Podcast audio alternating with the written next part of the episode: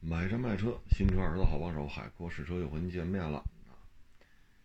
这个车市啊，因为疫情，它本来呢四月份应该有车展，就是北京车展。北京车展、上海车展呢，它就单双号嘛，是吧？双数呢北京，单数呢在上海。但是这个车展不是取消了嘛？所以现在很多新车的发布呢。嗯，像必须要做的，那可能自己开一个网上发布会。像本来下半年要正式亮相，上半年说摆这儿让大家看看的，那就没有必要摆了。所以现在这新车呢，只能是厂家自己在这儿。唉，你比如说有些车六月份上市，那可能四月份北京车展。那他也会摆出来让你看看。就现在呢，等于就是新车倒是每个月都会有啊，但是集中发布的机会，目前看就没有了啊。你像这个北塞纳啊，嗯，今天微博上也发了个通告，说二十五号这北塞纳就要正式公布一些细节。包括这 GLC，啊，只能是传闻，啊，全全新换代到底怎么着？车市现在因为这个车展嘛，过去大家都挺有规律的，啊，我今年要发布车，那我就守着这个北京车展吧；说明年我要发布车，那我就守着上海车展。其实大家生活都挺规律的，不论是主机厂、主机厂的这个生产。配套、运输、发布、四 S 店销售、培训，包括厂家的公关部，包括各个公关公司，包括自媒体，包括消费者，都习惯了这种生活节奏。但是现在呢，能开就不错，啊，不能他说不能开了，那也就不能开了。所以现在新车发布吧，越来越多的只能靠线上的这种推广。现在的线上推广啊，也真是挺较劲的啊。嗯，疫情的原因，你说让这些大咖开这车，北京还好办，是吧？签完合同了，把车弄到北京来，我弄一批就完了啊。头部的请几家，基本上都在北京嘛啊。但是。大范围的这种去做试驾，不是太方便啊。所以就是说呢，我们建议呢，就是你要买新车，还是去四 S 店开一开，看一看啊。嗯，毕竟四 S 店有车了，你才能买啊。如果你确实想买的话，否则的话，现在整个新车上市的这种节奏完全被打乱。过去一说想一个 slogan，那真是绞尽脑汁啊！厂家会找几家公司，从不同的侧重点来办这事儿，然后呢，各个公关公司又会找不同的自媒体，也从不同的侧重点来办这事儿，所以呢，它是可以通过充分的筛选、通充分的挖掘，来找出一个适合这台新车发布的一个 slogan。而现在做这事儿很费劲了，首先呢，厂家集中发布的这种时间节点没有了，要不然呢就得想这次北京车展我的竞争对手谁谁谁会不会来啊？我要怎么来展示出我的与众不同？那现在没有这个时间节点了，北京车展上半年肯定没戏了。再一个呢，就大量的公关公司啊，北京啊，上海啊。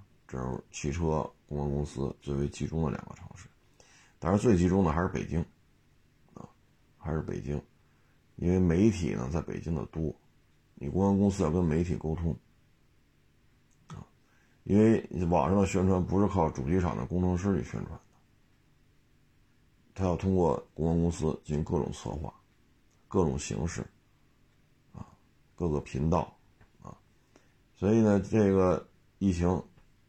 等于两边都受影响，啊，北京、上海都受影响。你再找自媒体，自媒体也是今非昔比了，啊，也是今非昔比了。嗯，关系好的怎么混都行，啊，怎么混都行。关系不好的不好办了，啊，要么知道一些关系。处的好的，跟厂家啊关系处的好的，啊，这怎么怎么弄，这活都有他的，啊，你至于说对于车的理解到什么程度吗？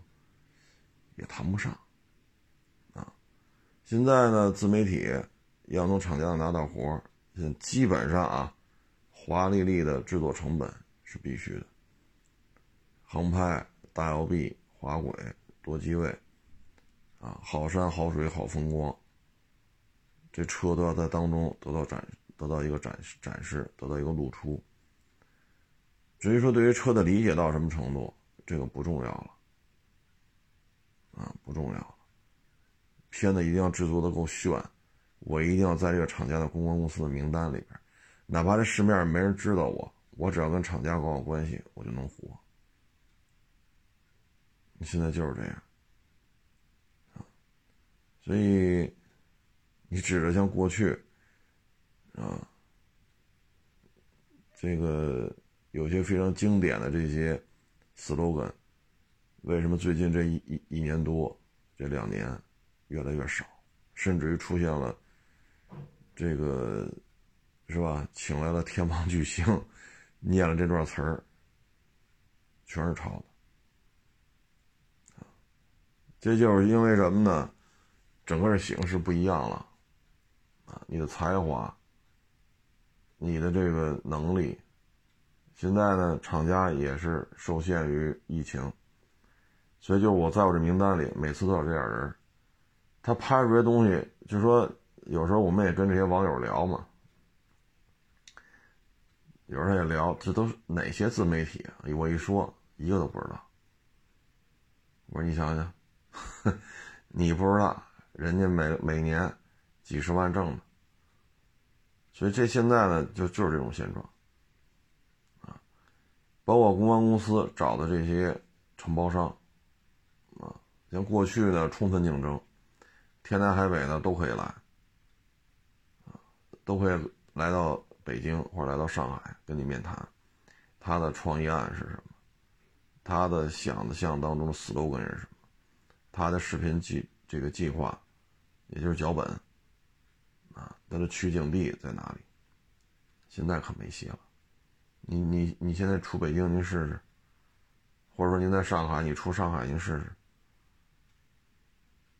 所以现在就会导致现在这种状态，啊，现在现在要解决的就是只要关系好，能维持，人又在北京。但我只说我了解的啊，我 上海这这几年也去不了。我是之前，我想想啊，一八年往前吧，一八年往前这十年吧，去上海去的次数挺多，有时候一年就得去好几回，啊，嗯，北京的公安公司呢就更多了，所以现在呢，说这个为什么出现这种现象？我觉得就跟我所了解的这种。周围这种状态，它是相匹配的。有名没名不重要，我也要的不多，对吧？我这一年能从你这儿拿个几十万就行了。说网友不认识我，说微博上弄得挺热闹，没人知道我。啊，短视频平台弄得挺热闹，也没人知道我，没什么关注度。这都不重要，只要在这名单上，我跟厂家搞好关系，大家。是吧？是返点儿啊！你说厂家我拿了八十万，我返给人十万、二十万，甚至于三十万，大家都好过一点，就 OK 了。所以现在就会出现这种情况，啊，这样人挺多的，啊，有的呢是原来传统媒体的，在工作期间呢跟公关公司建立了一个渠道。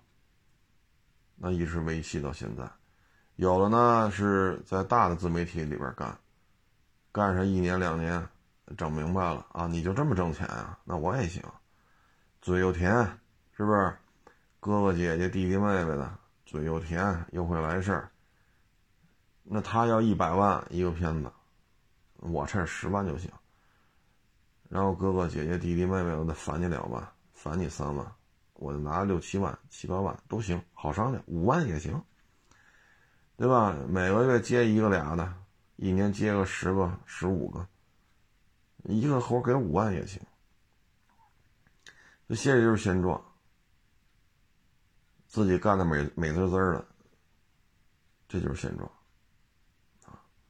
所以你说这种说我要找中国各个地区各种风格的、有才华、有能力的，我要去比稿，我要去看，我要去摘不同的 slogan。看不同的拍摄方案，看各种不同的文案，包括图片的这种拍摄，现在做不到了，做不到了。你比如说啊这一车啊要上市了，假如说明天上市，啊，说明天进了点。假如说啊八九月份要上市，甭管什么什么车啊，是洋品牌、合资的、自主，咱不说了啊。假如八九月份有一什么什么车。那现在我认为这车峨眉山做外拍比较好啊，然后呢，在山间怎么怎么着怎么怎么着，哪个哪个景，哪个哪个景，哪个哪个停车场，哪个弯道得拍啊，我计划用航拍啊，几个弯道我要用大油臂，这是展现咱们车的这个操控性啊，景色会非常唯美。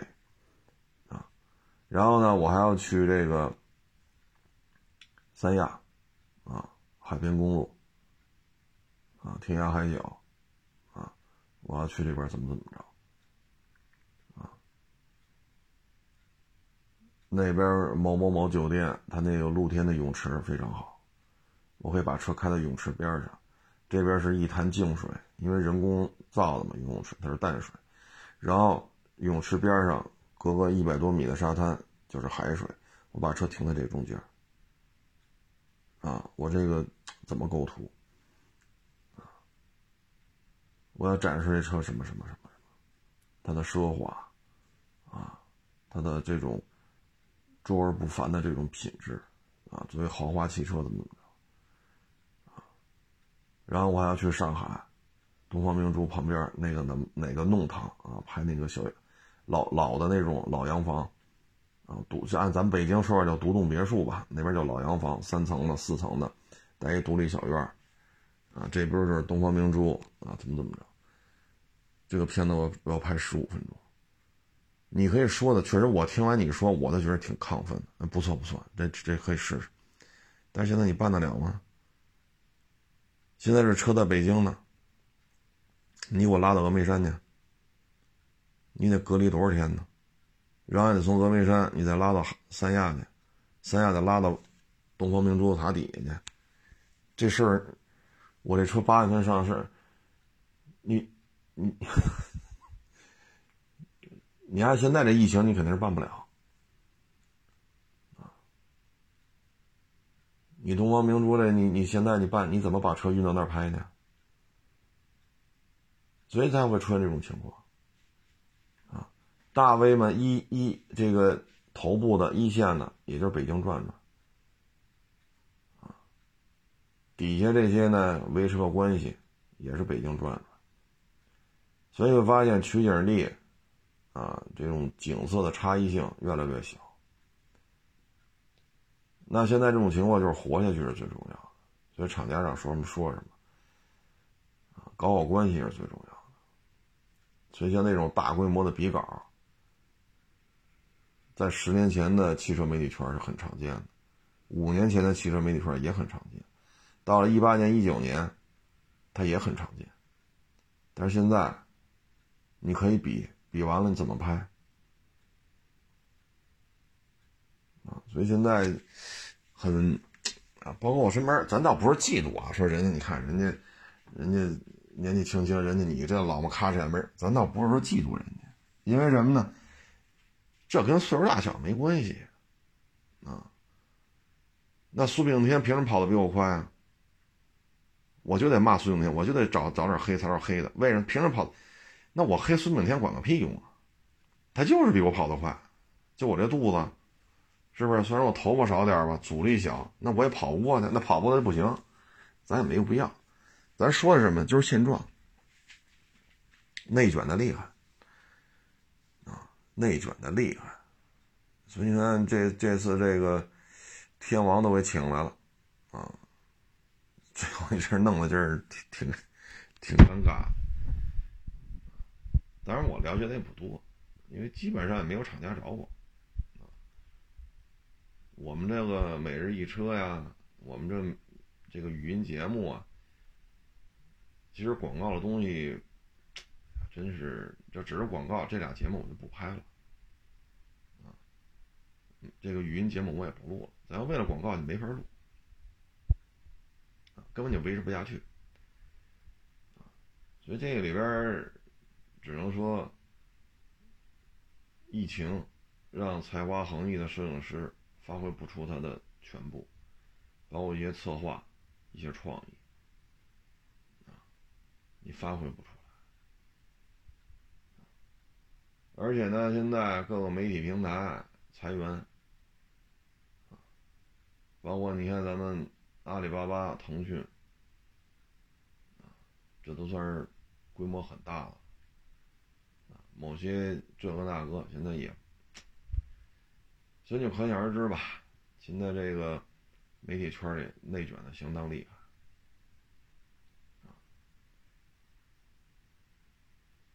像有些，你像原来咱们也说过，说自己掏钱拍了十几条视频，连他妈一三线自主品牌的新车试驾会都去不了，不请你。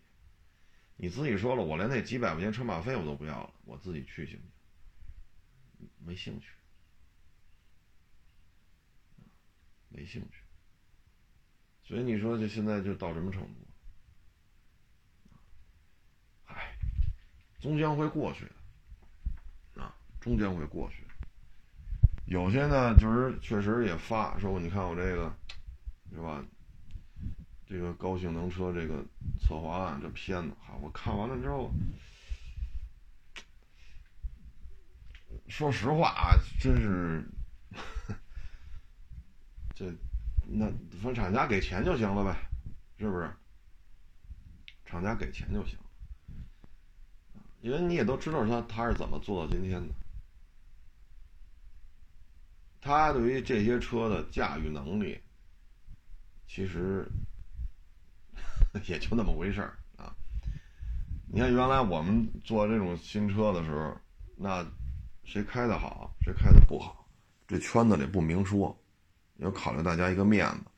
但假如说咱们这二三十个人，这圈子里谁开的好，大家心里很清楚。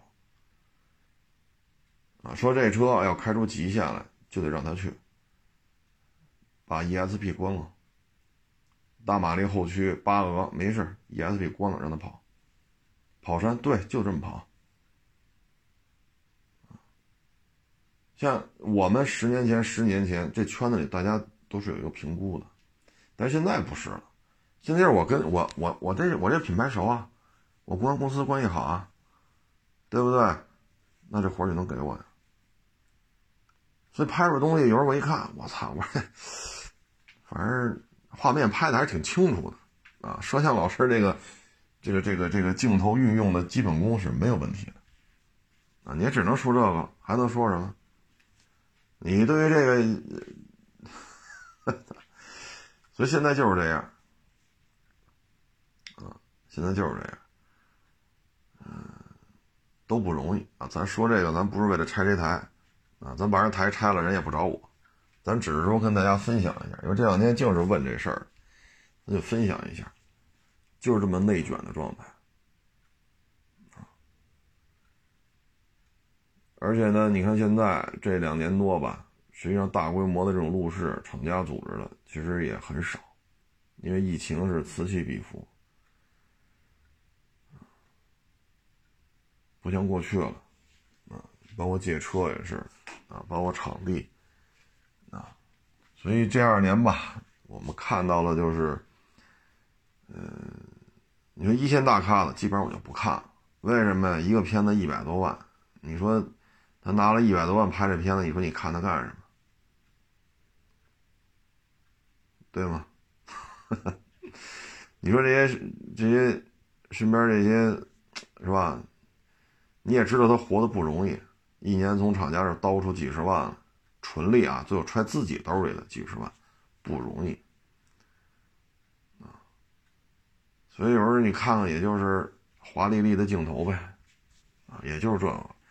所以现在所谓这些新车吧，基本上我就不怎么看了。偶尔找找呢，也就是这车噪音那个数值是多少。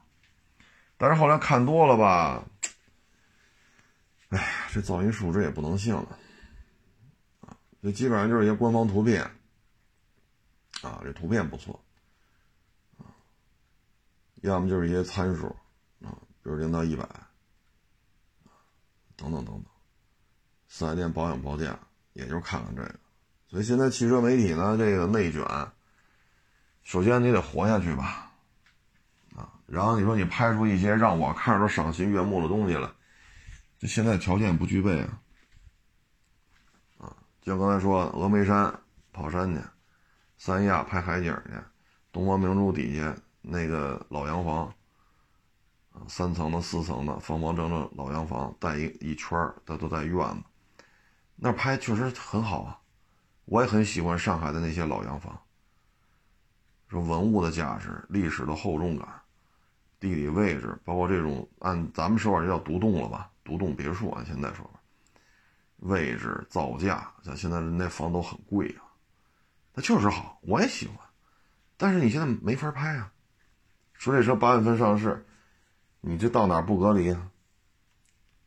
这儿是多少，那儿多少？好家伙，你你你你这点时间够你这隔离期的吗？所以这个，嗨，只能说大家啊多包涵，啊多包涵。唉，反正现在也有这产业链，是吧？点赞、转发、评论、买粉儿，啊，这就是一个皇帝的新装嘛。我只要拍出来东西，厂家认可好就行了。你网友认可不认可，管个屁用！你网友认可了，你网友给我钱吗？你现在看这些视频不都白看吗？对吗？你是不是白看？所以有些时候啊，只能说是理解，没有办法。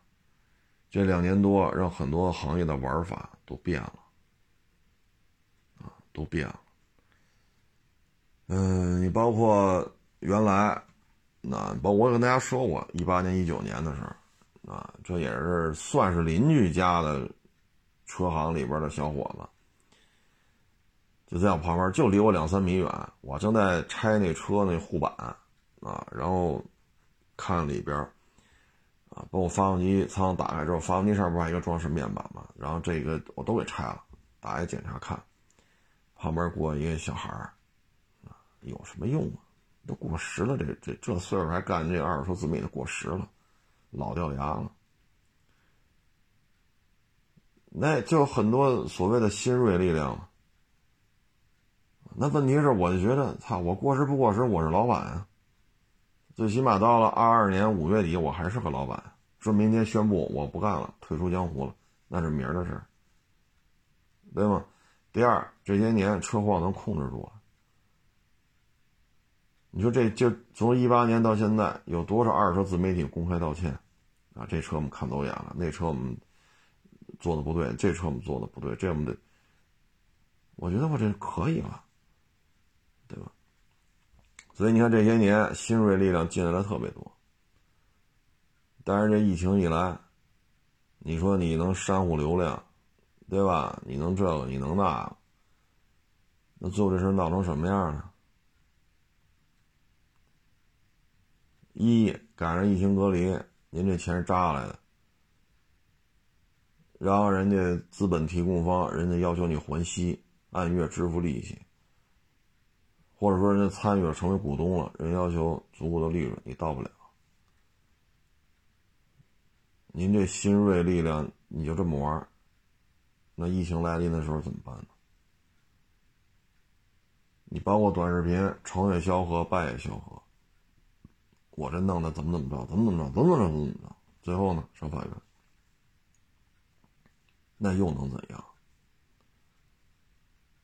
像有的短视频平台做的可大了，那他妈一个月，光法院开庭立案什么这个那二三十起，开庭立案什么宣判这个那，三十多三十多趟。所以你这车上谁挣钱？法务挣钱了，我只能这么说。一个月法院去三十多回，你说法务挣钱不挣钱？或者说您这个律师挣钱吗？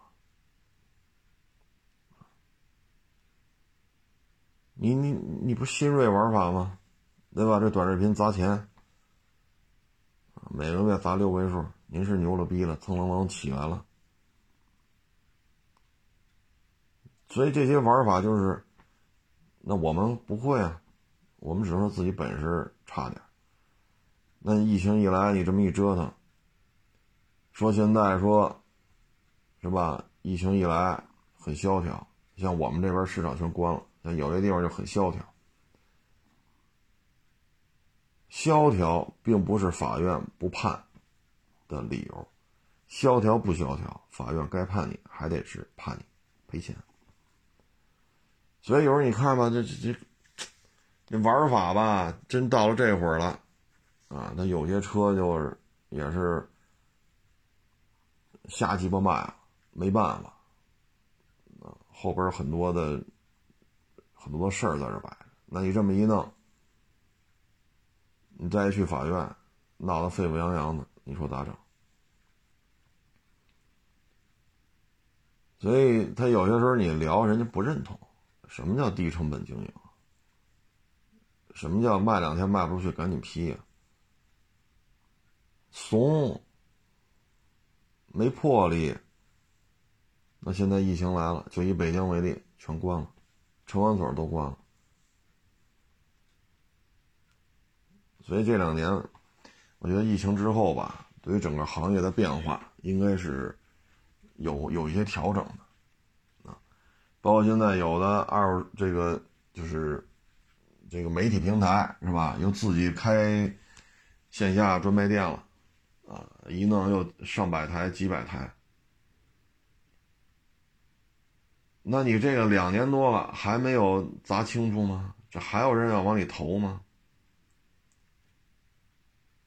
现在就剩三大二手车电商平台了。也不能三大，反正就是就剩这几家了啊！到时候人又找我了，凭什么我们不是那三大？我们认为是四大之一啊！咱就别掰扯这个，就是这这里边变化还是挺大的。线下店二零年开始疯狂的萎缩，到二零年底二一年初接近于崩盘，后来这儿续个一亿人民币，那儿续个一亿美金，就靠这维持。但是已经大规模缩水了，然后现在有新的媒体平台啊，或者说网络平台吧，觉得自己够牛，又要大规模开线开线下店，去我觉得应该是稳健应该是更重要吧，啊，稳健才是更重要。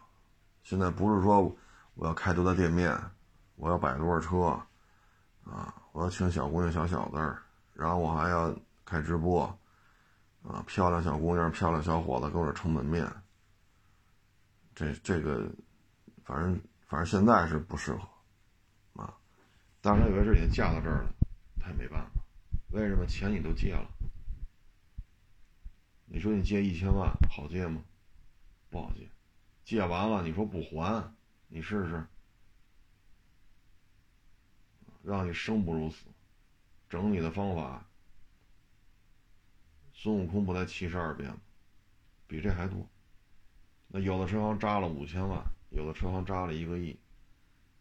你说现在买卖不好，你说不还钱，那这玩起来那可就，哎，这有些话咱就不在这说了啊，因为一五年是一六年。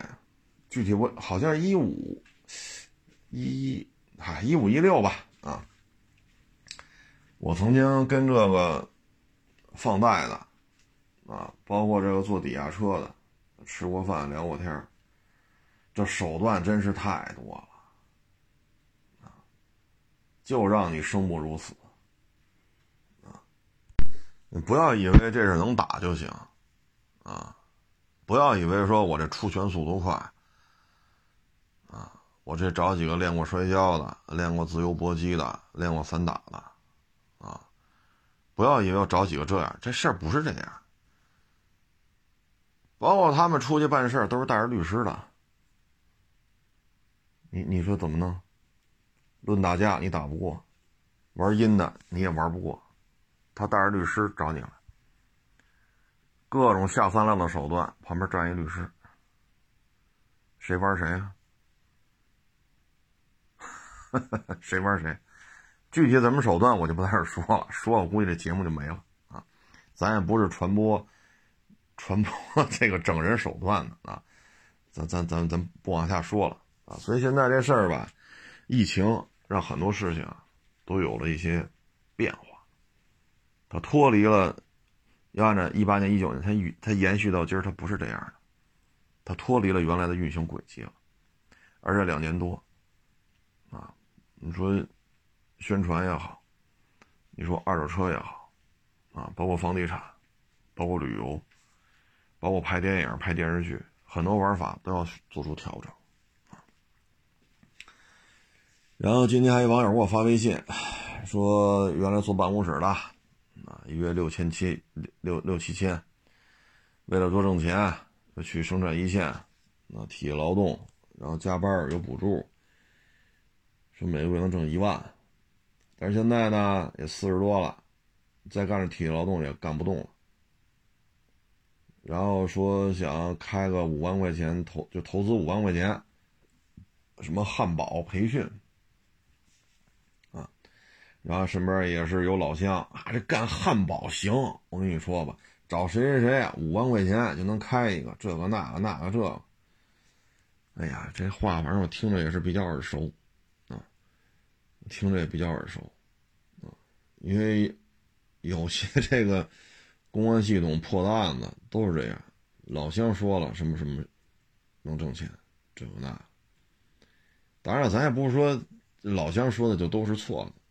但是呢，这里边确实有风险，尤其是这种五万块钱开一家汉堡培训，就是培培训怎么做汉堡，然后怎么怎么着加盟啊什么，还是自己创业啊，给你汉堡制作的全套教程啊，什么器材，就类似这种东西太多了啊！包括这这个月吧，闹得比较厉害的，咱们之前就说过这这事儿，开一火锅，对吧？某大歌星啊，大影星啊。我也不知道他是唱歌还是拍电影的，反正是，反正是明星啊！我还真弄不清楚他是拍电影起的家还是唱歌起的家啊。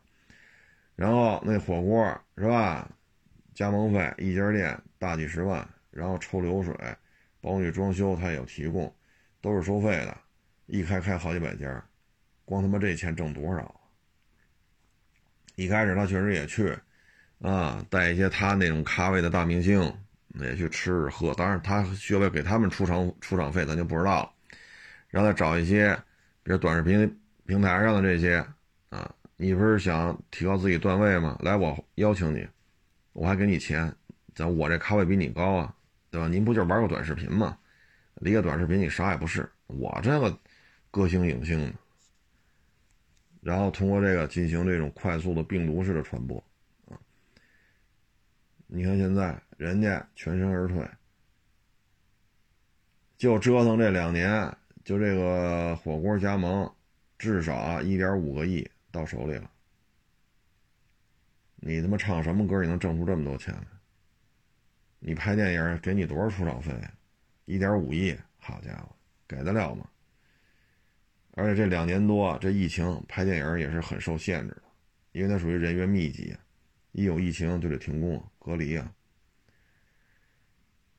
所以呢，这个呢，我们也不好说，说咱就一棒子歇死了，这他妈就是个骗，咱也不能这么说，对吧？咱这么说就不负责任了。我只能说这里边有一部分，他最后演绎成了，最后公安局介入，破了案了，该抓抓，该判该判判。啊，至于说做汉堡这买卖，我本身我觉得啊，现在汉堡说几十年不变样，就靠卖汉堡也能，就是它的几个拳头产品当中，就汉堡可能占了很大比重的。现在就是肯德基、麦当劳。你说他们这几十年了，他的菜单有什么变化？炸鸡腿儿、鸡米花、炸鸡翅，还是什么什么烤鸡翅？然后就是汉堡，可乐里加冰，不就这个吗？这几十年了，我也没看出这玩意儿有什么变化。顶多了可能各个地区不同吧，比如说北京这边可能弄个什么北京炸酱面啊，或者说弄个什么炸油条啊。可能南方的肯德基、麦当劳针对南方消费者弄出一些中国特色菜，但是炸鸡腿、鸡翅、鸡米花到汉堡，这是它的几十年不变的。只有他们靠做这玩意儿能维持到今儿，而且疫情期间也没有太大的损失。所以你看，我们现在做这个核酸。每天早上呢都路过，啊，因为几个小区凑一块儿，每天早上都能看见那个摊煎饼那老哥，骑三轮，这条马路吧，你看你看不见的，为什么呢？其中有一个，那个是配电室是什么玩意儿？马路边盖的，配电室后边那铁栅栏上也不是什么原因就缩进去一块缩进去一块呢，他就把这个。三轮摊煎饼这车每天就推到这个配电室的后边这一块空地上，多少年了都在这儿。咱就这么说，一电动三轮值多少钱？就一三轮车，只不过是电动，上面扣一棚子，里边是一饼铛，就摊煎饼的。你说这套装备用五五五万块钱吗？咱学这个用五万块钱吗？人家投资很低啊，每天早上六块八块十块，分你加肠，然后或者弄俩鸡蛋的呀，或者加加肠的呀，或者怎么怎么着的啊，就一个鸡蛋一薄脆的，就是六块钱啊。每天五点多就来，九点来钟人就撤了，确实辛苦。但这一这一这一早上嘛，啊，一百多张煎饼是有了。六块，六块钱，你算这一早上挣多少？就算一百张，这一早上六百，他也没房租。你像一天六百，一个月三十天，一万八，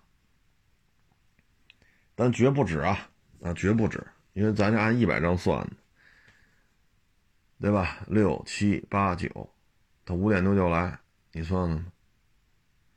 一百多张是有了，所以每个月流水得两万多，揣他兜里是一万来块钱没问题。你说有什么投资？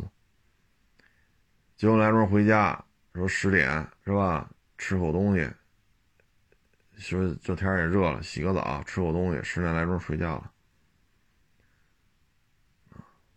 就休息了。然后下午起来再把这个。薄脆啊，什么这个那，鸡蛋拾掇拾掇，然后到夜里再眯瞪一觉，早上五点多出摊了，风雨无阻。我觉得这买卖就挺好啊，这年头啊，稳稳稳稳当当的，一个月纯利一万多是总是有了。所以有时候我就觉得特别不能理解，就是我要挣这钱，我他妈得交多少钱学费？这事儿我也理解不了，啊，你说交几千块钱、万把块钱，咱就挣了，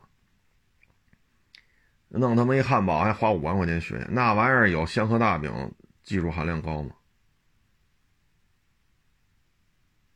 因为我看过香河大饼，人家那个老师傅在这唠，馅儿怎么调，肉怎么选，肉怎么选，肉怎么怎么切，怎么调这馅儿，讲究多了。包这面哪儿的面？这面怎么和？怎么发？怎么醒？对吧？然后怎么再去给它揉成一面饼？肉馅加多少？什么样的？这温度是什么样的？然后怎么？然后熟了切了吃，极其的严格。所以人家香河肉饼人做的就是好吃。我看过人家做这个，不服不行。那不就是他妈弄盘面吗？快点肉，多放肉，擦的了，纯肉的。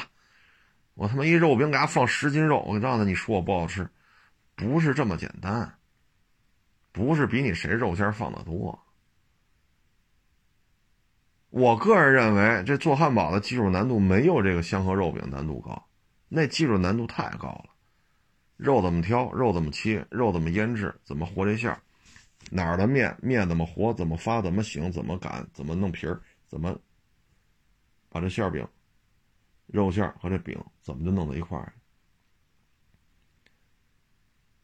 就这玩意儿还五万块钱呢。我是理解不了，啊！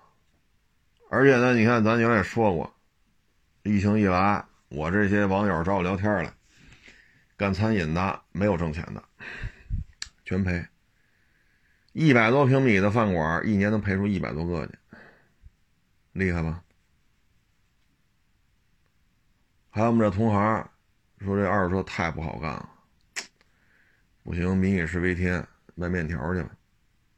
好，投一两百个，卖那什么拉面之类的，那几个月的功夫，赔的连渣都不剩。那我当时也说，只有一个是挣钱的，人家在餐饮圈摸爬滚打，差不多得三十年吧，三十年了。五星级行政五星级那个酒店行政总厨，这算对餐饮业算是。有所了解的，这算餐饮业当中，这算是见过世面的，这算是餐饮业当中吃过见过，工作资历、职务，原来在五星级大酒楼、五星级大酒店啊，别大酒楼，五星级大酒店，人拿这薪资也是相当高，这算一明白人吧？最后人家干嘛？炸鸡腿只有。我这儿见了这么多干餐饮的网友，一聊都是血泪控诉，啊，恨不得一边说就一边哭了。这我们听着，我们也觉得很难受。谁希望做买卖赔钱？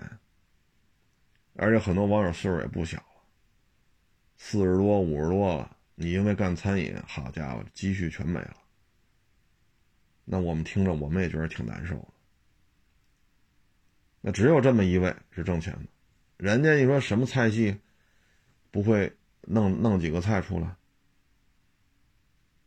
你说什么菜系全会做，那可能有点过。那你这几八大菜系，基本上每个菜系做一两个、两三个拿手菜没问题，要不然镇不住。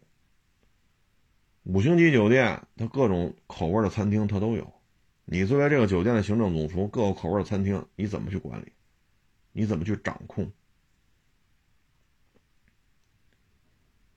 对吗？那最后就他就炸鸡腿他挣的钱，就他能挣着钱，挣的也不多，因为这规模在这儿呢，他能维持，他还能盈利。嘿，你说疫情期间这能盈利，这干餐饮，你说你，就他能盈利，就这就这件事儿，这就很难得了你要说他开那家店花了几万块钱，这倒是靠谱啊，房租啊。呃，炸鸡腿这个这个炸锅呀，啊，店面装修啊，啊，办个照，这这花了大几万块钱，这是靠谱的。所以我们觉得呢，就是说，咱这要不是什么北京、上海、深圳、广州，啊，咱们就别惦记弄弄这种偏西式的东西，山姆家肉。啊他卖的都比这个汉堡受众面更大一些，你包括这咖啡，对吧？你也就是大城市还能开个咖啡馆。有些人喝咖啡是因为打小他在海外学习工作，那在海外也待待十年、待五年，他习惯了。比如十八岁出去的，他还没有喝茶的习惯呢。结果到海外，那就是喝咖啡，那就喝个喝到二十五六岁回来了，他就有这习惯了。剩下一波就跟着来，人家海外回来都喝咖啡，或者单位的老外喝咖啡，那我也得喝。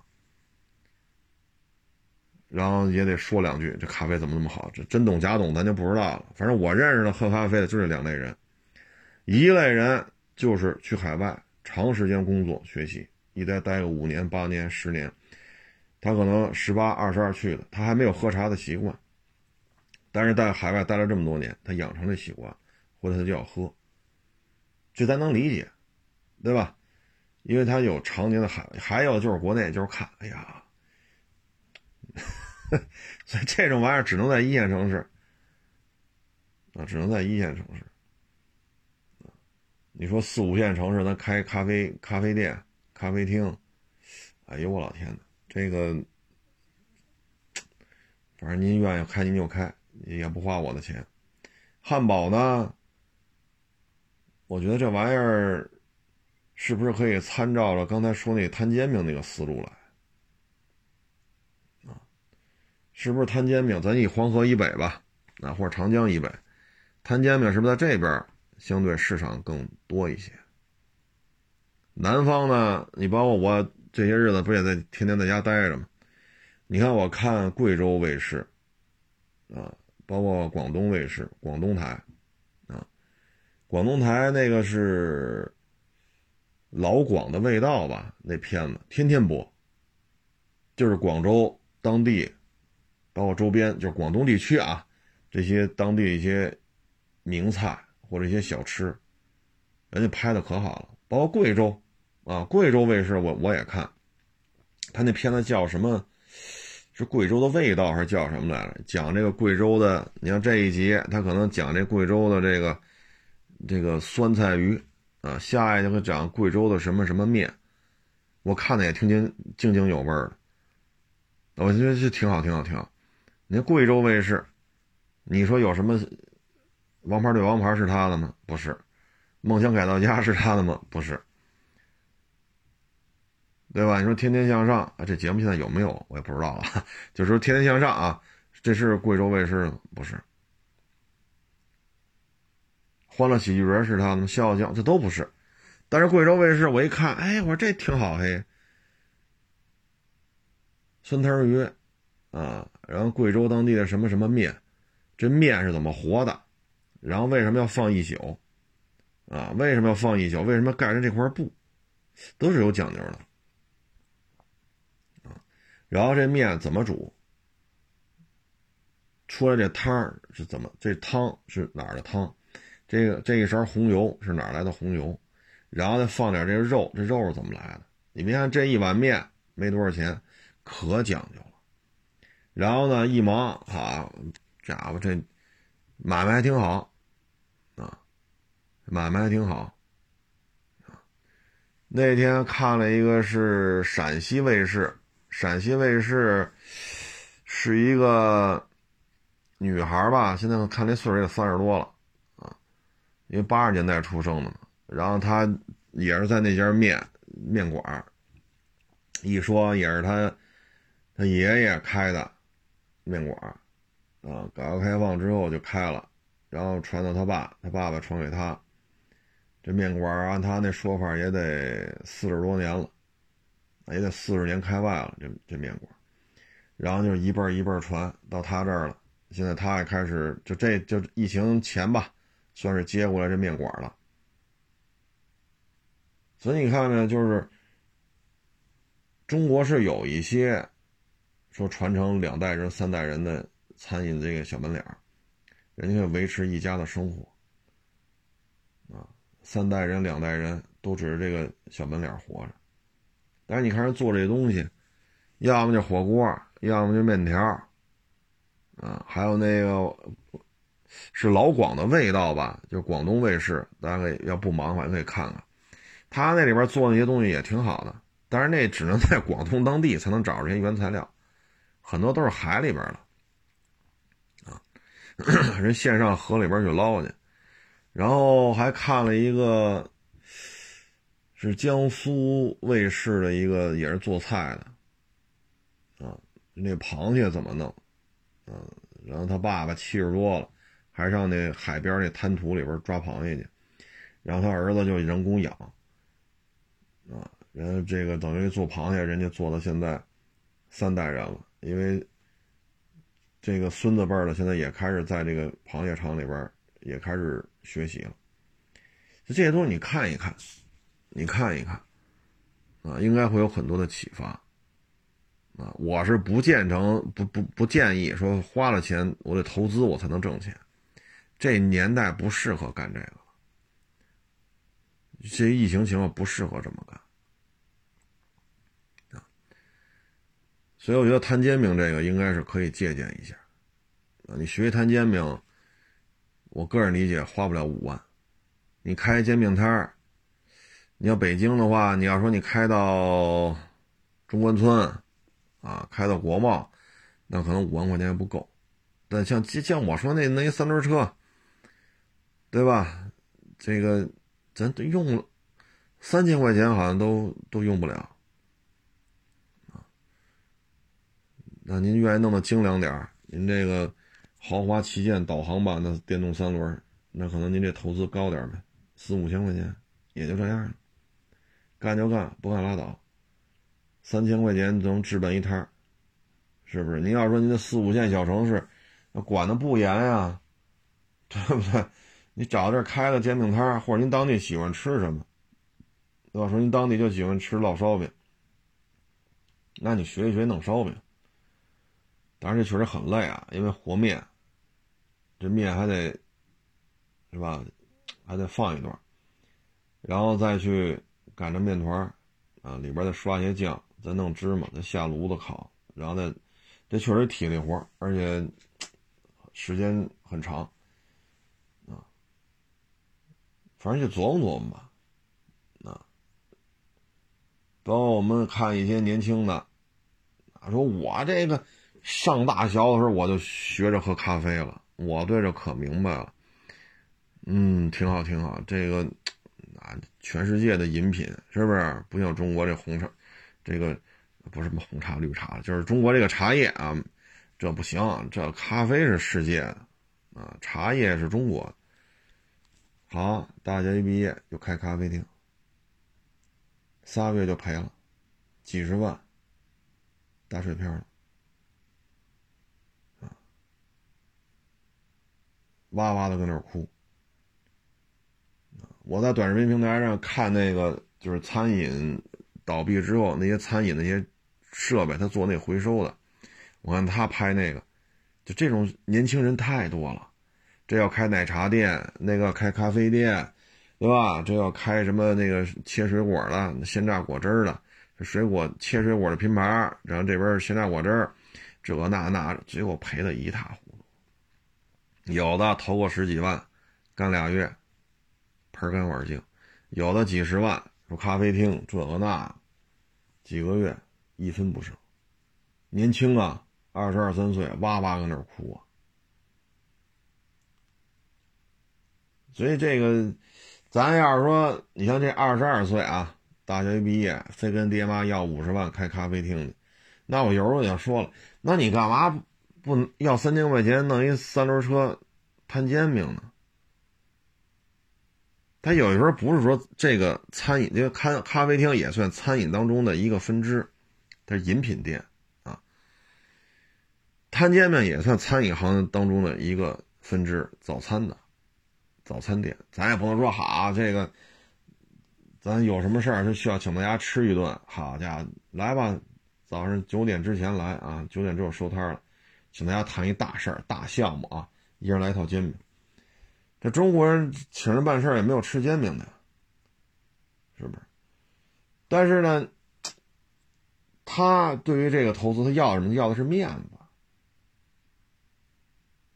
啊！他要的不是里子。你真弄一电动三轮来，你说你这你或者脚蹬的三轮，嗨，那也没多沉，电动不电动的也就那么回事儿。你就弄一三轮车，弄一棚子，那个你这投资能有多少钱？这不体面啊！我开抠飞厅，这多有面子。那你丫赔成这样，你别哭啊，撕心裂肺的哭，哇哇的哭，死心都有了。为什么呀？五六十万没了，二十二、二十三，回去怎么跟爹妈交代？咱家里说真富裕，说他没事儿，北京三十多套房子，那也不能让你这么干。你爹妈要真是在社会中打拼，说借着这个改革开放这快快速发展，说九十年代末啊奥运会那会儿，说在北京大量的置宅子，那绝对在社会上历练过。啊，说九十年代初去俄罗斯倒爷，那也算是吃过见过，啊，十有八九也是被枪顶过脑门儿，十有八九也是被刀顶过胸口，那真是舍得一身剐。才能有今天这份产业。那可能五十万，说九五年、九六年拿五十万，什刹海边上五百平米四合院，马上也就买了。那爹妈要这样的社会阅历，他能让你干这咖啡厅吗？爹妈也不懂，老实巴交干一辈子，别别动着，别干犯法的事儿，好好学习。也就说到这儿了，这一辈子就是上班。老老实实的，他也没有太多的社会上，是吧？那开那好好开，给给给你五十万，就这么多了，再也没有了。回去怎么交代？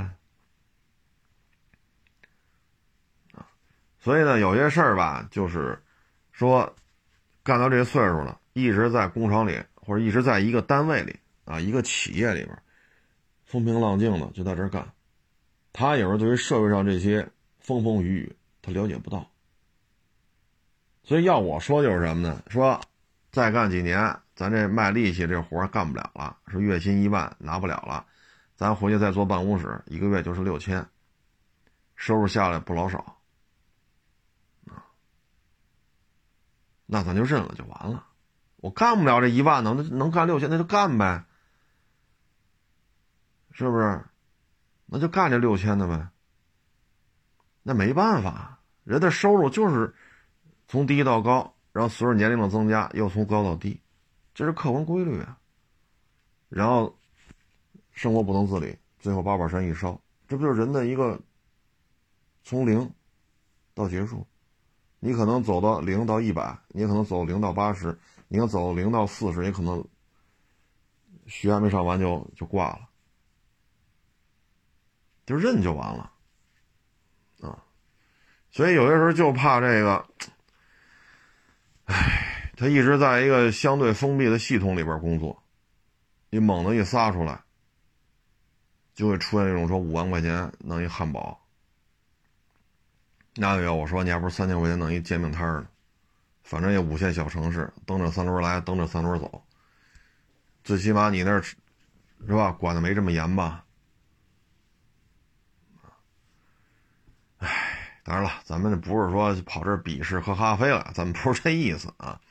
你可以看看那些回收餐饮设备的，你看他们拍那视频，啊，什么奶茶投十五万干仨月赔底儿掉，那小姑娘哭的哟，我没法跟我妈交代，我十五万怎么办？哇哇的哭。要么就是小小子啊，五六十万开个咖啡厅，仨月渣儿都没有了。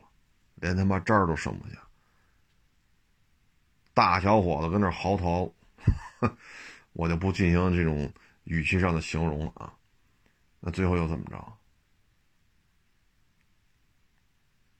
咱不是说咱这期节目，咱不是批判喝咖啡来了啊，千万别理解错误啊。包括还有网友微博上啊，也是问了问轮胎的事儿。说一条轮胎有划痕了，是一次换一条，还是把对称的，比如前轴、左前胎刮一口子没漏，那你是换左边还是左前右前全换？这取决于你两条轮胎的磨损。如果两条轮胎的磨损都很重了，左边刮一口子，右边也得换。如果轮胎磨损非常轻，那你就换一左边这刮了就行。啊，但是这种换呢，说只换一条，那你最好是。同品牌，同规格，啊你别到时候左前胎右前胎，左前胎刮了，你明明是两条雪地胎，前轱辘都是雪地胎，你左边的刮了，你非换一个普通的胎，那这也不合适啊，这也不合适。后来我就跟他这么说完了，说完又问说有二百块钱的一条的，有三百块钱一条的。我这我就没法推荐了，我怎么推荐呀？我 二百块钱的我买两条跑跑去，然后再三百块钱买两条我再去跑跑去，我也没这精力啊，啊，这这二百块钱的好，三百这我们推荐不了，啊，看您自己，啊，看您自己，这东西我们就没法介入了。反正疫情这两年多吧，对人的改变是很多很多，嗯，所以才会出现，你看县一级的城市啊，招聘九八五二幺幺啊，清华北大啊，要么是海外名校，一些县级城市都能都招了这样的学生。只能说现在稳定压倒一切，啊，一些花里胡哨的啊，激进的这种玩法，在疫情面前都不太合适，啊，都不太合适，它会给人带来很多的反思。这种反思不是说教导致的心灵上的共鸣，而是血淋淋的事实，血淋淋的事事实。啊所以人呢要知足，啊，别把自己想的太能个说他妈我什么都懂，啊，我他妈就是活的可以行走的百科全书，我牛逼大了，这圈子里没有不懂，可不能有这心态，啊，玩不动就是玩不动，驾驭不了就是驾驭不了，啊，长江后浪推前浪，永远有有才华的年轻人。别老整那出生率下降，我就这么跟你说，十四亿人呐，哭嚓变成四亿人，这我估计我死了都都都等不到这一天了，啊，等我变成八宝山把我火化了装骨灰盒里了，我也看不到这一天。十四亿人呢，出生率高与低高与低，哎呀，咱就这么说，从十四亿人到十亿人，这得需要多少年呢？所以聪明人有的是。聪明人太多了。香港七百万人，霍永东、包玉刚啊，是是是，名字没说错吧？啊，李嘉诚，对吧？这都是香港出来。刘德华、成龙，这都是有一定成就的。这不都是香港？你说七百万人，要是做买卖。你你说李嘉诚，咱不说李嘉诚这个什么公摊面，咱不说这事儿了啊。说一有风吹草动就跑，然后 那边，咱不说这些事儿，咱就说这是不是一聪明人吧？啊，刚才说这些是不是都是赫赫有名？才七百万，就出了这么多，怎么说呢？就是这个成就啊，就已经是咱们。追不上，咱就别说霍英东什么，什么什么什么李嘉诚，咱别说，咱就说你你你说我我也唱歌去，我他妈就把刘德华比下去，你比不下去。说我十大海体校出来了，我今年二十，我要比成龙还牛，没戏啊！七百万人都出了这么多大名鼎鼎的人物啊，就何况中国拢共算不算吧？十四亿人，好家伙！所以聪明人有的是，千万别人别说他这买卖我也能干，算个屁呀！来，我给你干一个，那你就离赔钱就不远了。知足啊，知足。包括咱们前两天聊的，粉丝下架了，我受不了了，我这个那，有他妈什么剩不了的？你妈三年前你丫有粉丝吗？三年前你算个屁呀！谁他妈知道你啊？我他妈十二年前、十三年前我就用海沃试车了，我混到今儿不也是不温不火吗？那我该活活着呗。那怎么着，我就不服了？啊呀，他妈三年前没事，那他妈那傻叉他妈五年前怎么我怎么那你要活在这种情绪当中，干脆啊，房梁上吊根绳，或者直接摸电门，就完了，啊！所以有些时候别把自己想太能个看得明白归看得明白，看得明白不代表你能干。我能干的就是从月薪一万的活干干到月薪六千。为什么岁数大了，这个岗位需要的体力啊，这那，岁数大了没办法，四十多了，那咱就回头认头，咱就干这六千多。说六千多都不要咱了，岁数大不要了，那就再找工作。说实在不行，像这他自己说这五线城市，那您就买个三轮车摊煎饼去呗。这玩意儿我怎么想我也想不明白，他能花五万块钱啊。所以就是顺势而为，尽量别干这种得先投资才能挣钱的。虽然说我干的二手车，我就必须先出钱收回来车，我才能挣钱。但是我依然不建议你这么干，因为现在是疫情期间，很多游戏规则或多或少都要向疫情做让步。欢迎关注我的新浪微博“海阔试车手”。